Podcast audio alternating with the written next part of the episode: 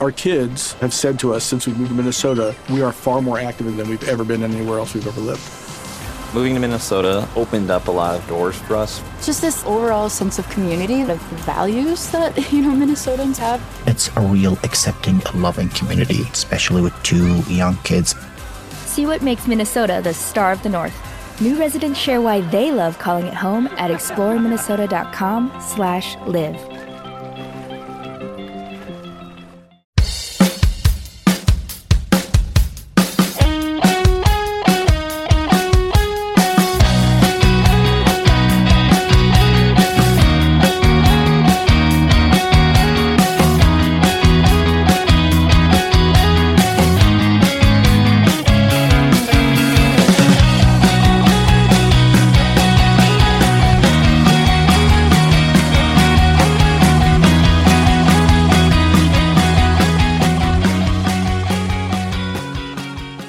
Hola a todos, bienvenidos a Del Sofá a la Cocina. Yo soy Dani, estoy aquí con Valen. Hola Valen. Hola. Hoy venimos a hablar de una peli española que se ha estrenado recientemente, todavía está en cines, ¿verdad Valen? Sí, Que es Asbestas, está en fines, estamos a mediados de diciembre de 2022. Para los que vengan del futuro. Correcto. O del pasado. O no, por gente del pasado. Em, y eso, que Asbestas, Valen, cuéntame un poco de qué es y la comentamos. Pues Asbestas es un thriller de la España vaciada. Película escrita por Rodrigo Sor- Sorogoyen e Isabel Peña. eh, pareja creativa, dirigida por él. Y ha- había leído en algún momento que está basado en un caso real, no he investigado más sobre ello, no sé si es el caso concreto o... Entonces, no sé, eso ya lo buscáis vosotros. He visto varios artículos de el caso real en el que está basado. Pero sí, yo sé que existen esos artículos, pero no los he leído y entonces no sé hasta qué punto es un caso concreto o es algo así más general. Ok, o sea, si, si es uno a uno o está inspirado diferentes cosas. Pero bueno, digamos, en este caso es como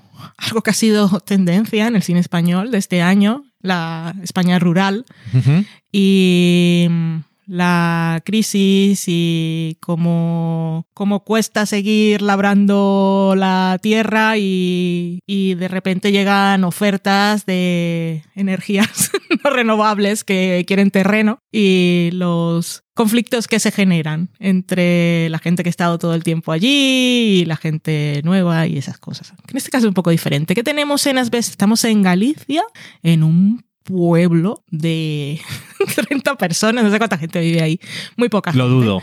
El típico pueblo en que toda la gente se ha ido al punto de que las casas se abandonan y han empezado a, a derruirse solas, porque son de piedra. Y entonces tenemos a los protagonistas, a unos grupo de hombres que siempre han vivido ahí, en particular dos hermanos que viven con su madre y tienen vacas y ganado. cosas. Y por otro lado tenemos a una pareja de franceses, un señor profesor jubilado, ella no me acuerdo exactamente cuál es su profesión. En cualquier caso, son una pareja que ya tienen una hija que pues es mayor de edad y tiene su vida en Francia y ellos eh, por voluntad propia porque tienen dinero se han ido a ese pueblo a pasar sus últimos días porque les apetece ir al campo. Entonces tenemos por un lado a las personas... Bueno, a pasar sus últimos días, eh, es que suena como cuando he dicho que es un eh, profesor jubilado a pasar sus últimos días, es como que son unos señorines, pero van allá a trabajar la tierra. Bueno, pero, pero un momento, Ah, déjame ok. terminar las ideas. Entonces, por un lado tenemos a esta gente que realmente se ha ido allí por, por, por placer, porque quieren ir a... Pero sí, en realidad no, no se van con, a gastarse los ahorros, sino que están sembrando sus tomates y sus cosas. Y por otro lado tienen un proyecto de coger todas esas casas que están destruidas y arreglarlas con su propio dinero para que vaya otra gente a vivir ahí. O sea, son casas que ellos no han comprado, por lo tanto ellos no van a sacar ningún rendimiento, sino que quieren hacerlo para que haya más gente en el pueblo. Eh, y son una gente de 40, 50, no sé cuántos tienen. Y lo que sabemos es que llega alguien, una empresa, eso, eso nunca lo vemos, pero alguien hace una oferta para comprar esas tierras y entonces hay un conflicto entre los que siempre han vivido ahí y esta pareja que no ha vivido ahí, pero quiere estar ahí. Ese es el conflicto básico. Pero esto es un thriller súper emocionante y lleno de tensión a partir de la relación eh, inicialmente entre esos tres hombres, los dos hermanos y el francés, que se va por unos derroteros bastante interesantes. y no sé, podría decir más genéricamente, pero no quiero decir más, porque yo en realidad no sabía absolutamente nada. Además, la película empieza con unos caballos.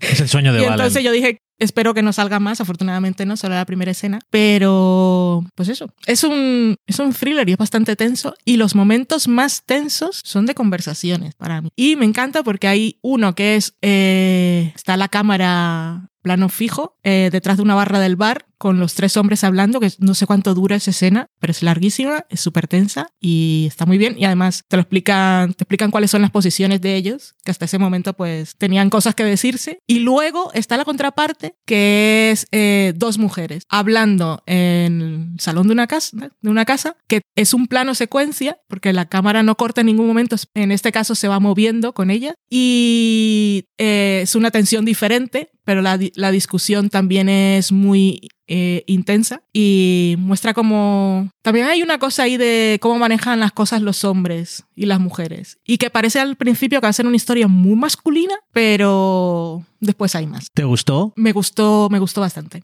lo pasé mal bien porque tiene momentos de tensión que no son solo de conversar, sino de tensión, tensión, de, una violencia que está ahí a punto de estallar y luego una violencia que realmente estalla. Y, y lo pasé muy bien, la verdad. Lo pasaste muy bien. Lo pasé muy bien pasándolo mal. Correcto. Es muy curioso porque las dos escenas que has comentado, las dos conversaciones, además son para mí de los mejores ejemplos que he visto en mucho tiempo de cómo se hace exposición Sí, sí. Te cuentan la vida entera. de forma natural, Sí. porque es totalmente creíble repetir cosas a alguien que las sabe cuando se las estás echando en cara. Entonces ahí es cuando puedes explicar cosas que el público no sabe y que alguien que se lo diga a otra persona que ya lo sabe no es Sí. irreal. Porque de otra forma, la película no explica prácticamente nada. Y esas dos conversaciones son clave para entender todos los personajes y demás. todos, sí. Eh, las dos son muy intensas y tensas.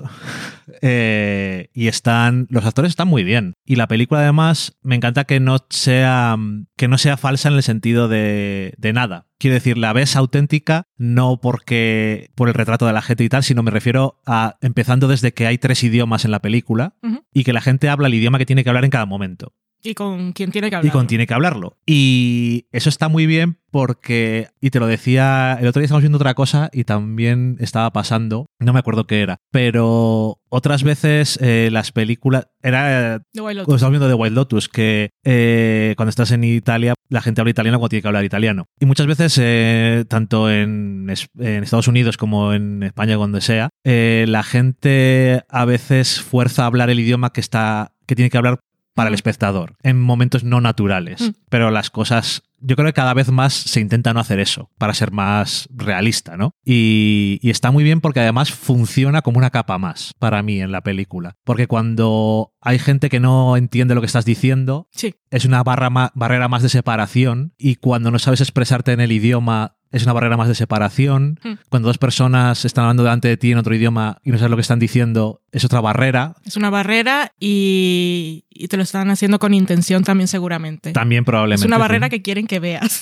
y sientas. No sé, eh, son detalles que me parecieron muy bien. La dirección me pareció también muy interesante. Muy, muchas veces, como comentabas tú, es como muy restringida en el sentido de que sí que le dices tú, como dices tú, es un plano secuencia esa segunda conversación de la que hablabas, pero no es, ¿sabes? De estos que son para tirar No, fuegos sí, yo artificiales. me di cuenta después de un rato y Eso dije, digo. es que no ha cortado. Y lo que estaba pensando es, este es el tipo, o sea, es, es director-autor porque es de esos de que aquí en España creo que eso no, no hay tanto la cosa de estudios de que te cogen la película y luego hacen con ella lo que quieran. Ajá. Pero que es ese tipo de director-autor que rueda lo que tiene que rodar y luego no puedes montar, no te puedes inventar el montaje porque no te ha dado más de lo que hay. Porque esa escena no te ha dado planos de apoyo ni nada Porque- para que hagas doblaje después, no. Porque edita con la cámara. Exactamente, la edición está hecha en, en muchos, en, en muchas escenas. Bueno, además es también co-guionista, Sí. eh, es director, quiero decir, las ideas las tiene muy claras. Hmm. Probablemente cuando va a empezar cada Sí. una en la preproducción y demás, o sea que, Sí que yo estaba viendo y dije, es que no ha cortado. pues eso, que, pero que no es como cuando la gente dice plano secuencia, No, no, ¿sabes? No, No, no, no es ese. Pero para bien. Hmm. O sea, es una dirección como muy Yo me acuerdo que en Antidisturbios...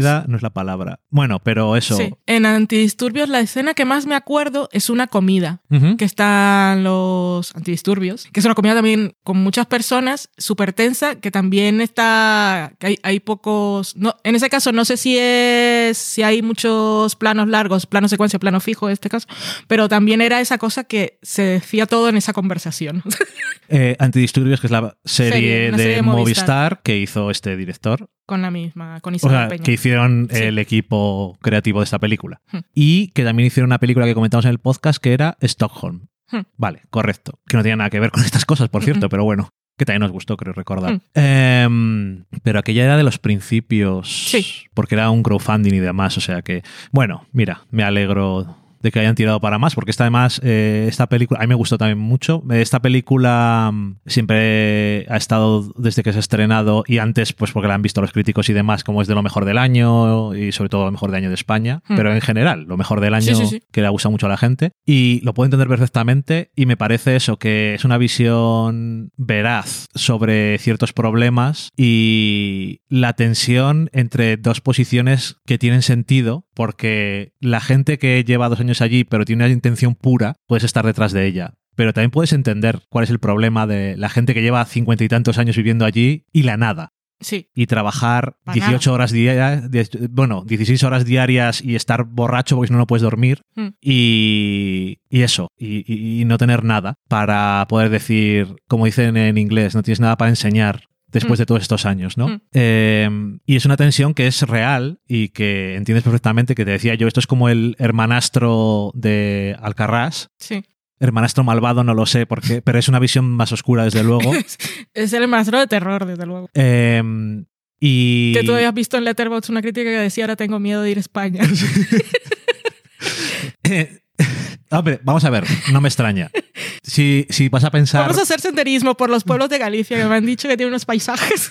Eh, y es cierto, ¿eh? Que tú en Galicia no has estado nada. No, no. Tenemos que ir a Galicia porque es un sitio que es, Tengo miedo. que es un sitio muy bonito y además, Y hay caballos salvajes, no quiero. Y además eh, no hace calor. Hmm. Que eso es una cosa que a ti te gusta. Ya lo pensé. Intentaremos evitar los caballos, vale, no te preocupes.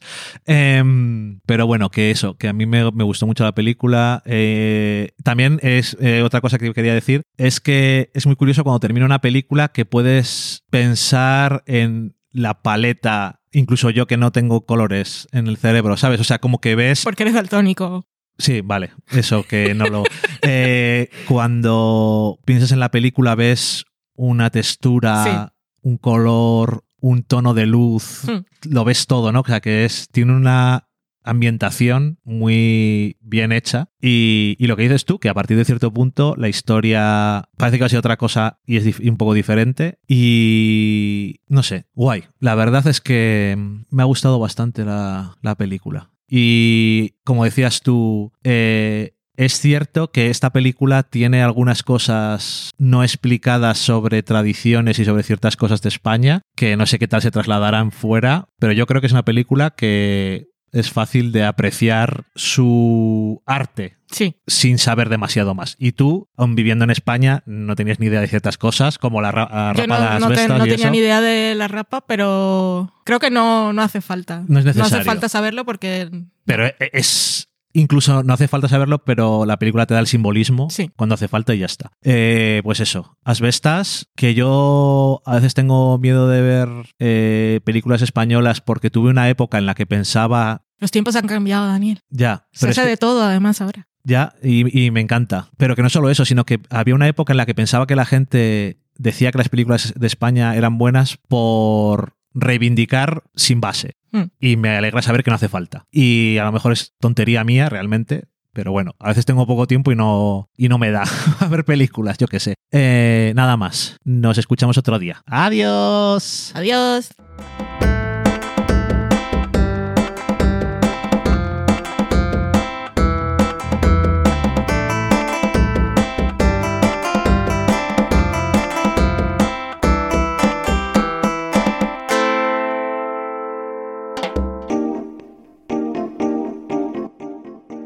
Acabáis de saborear un programa del podcast Del sofá a la cocina.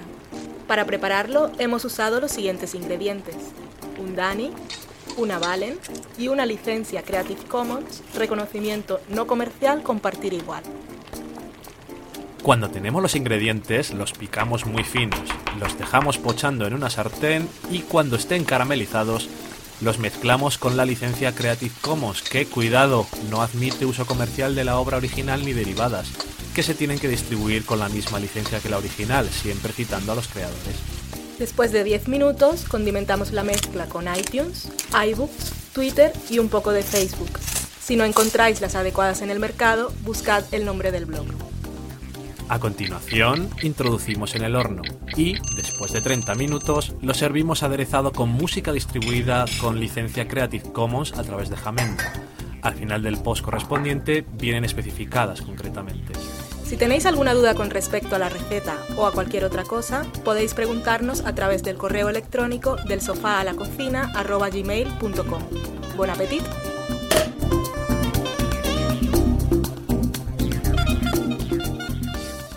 Our kids have said to us since we moved to Minnesota, we are far more active than we've ever been anywhere else we've ever lived. Moving to Minnesota opened up a lot of doors for us. Just this overall sense of community, of values that, you know, Minnesotans have. It's a real accepting, loving community, especially with two young kids. See what makes Minnesota the star of the North. New residents share why they love calling it home at exploreminnesota.com slash live.